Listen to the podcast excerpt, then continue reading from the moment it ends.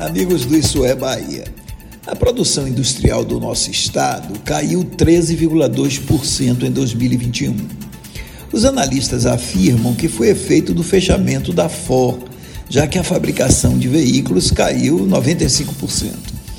É verdade que o encerramento brusco de uma empresa do porte da Ford tem impacto na produção, no mercado de trabalho e na arrecadação de impostos.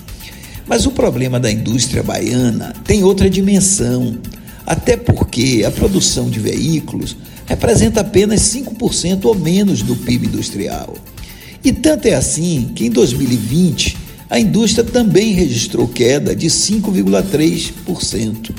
E em 2019, com a FOR e sem pandemia, a queda na produção industrial também foi de 2,3%, segundo dados da SEI o que está acontecendo na economia baiana é um processo de desindustrialização que está ocorrendo em todo o Brasil, não apenas aqui, mas que aqui tem fatores específicos.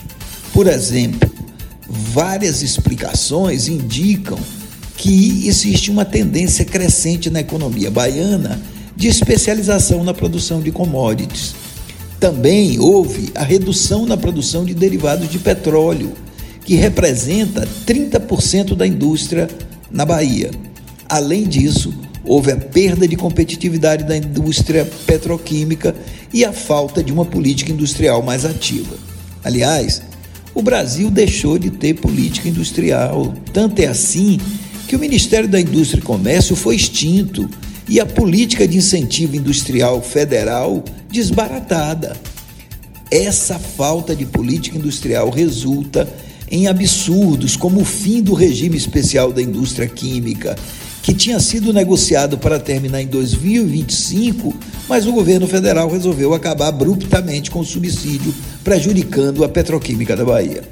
Felizmente, 2022, a indústria baiana vai registrar alguma recuperação pois haverá retomada da produção da Fafem, a maior fábrica de fertilizantes do Brasil, e o retorno da produção plena da refinaria de Mataripe. Além disso, a ampliação da produção petroquímica.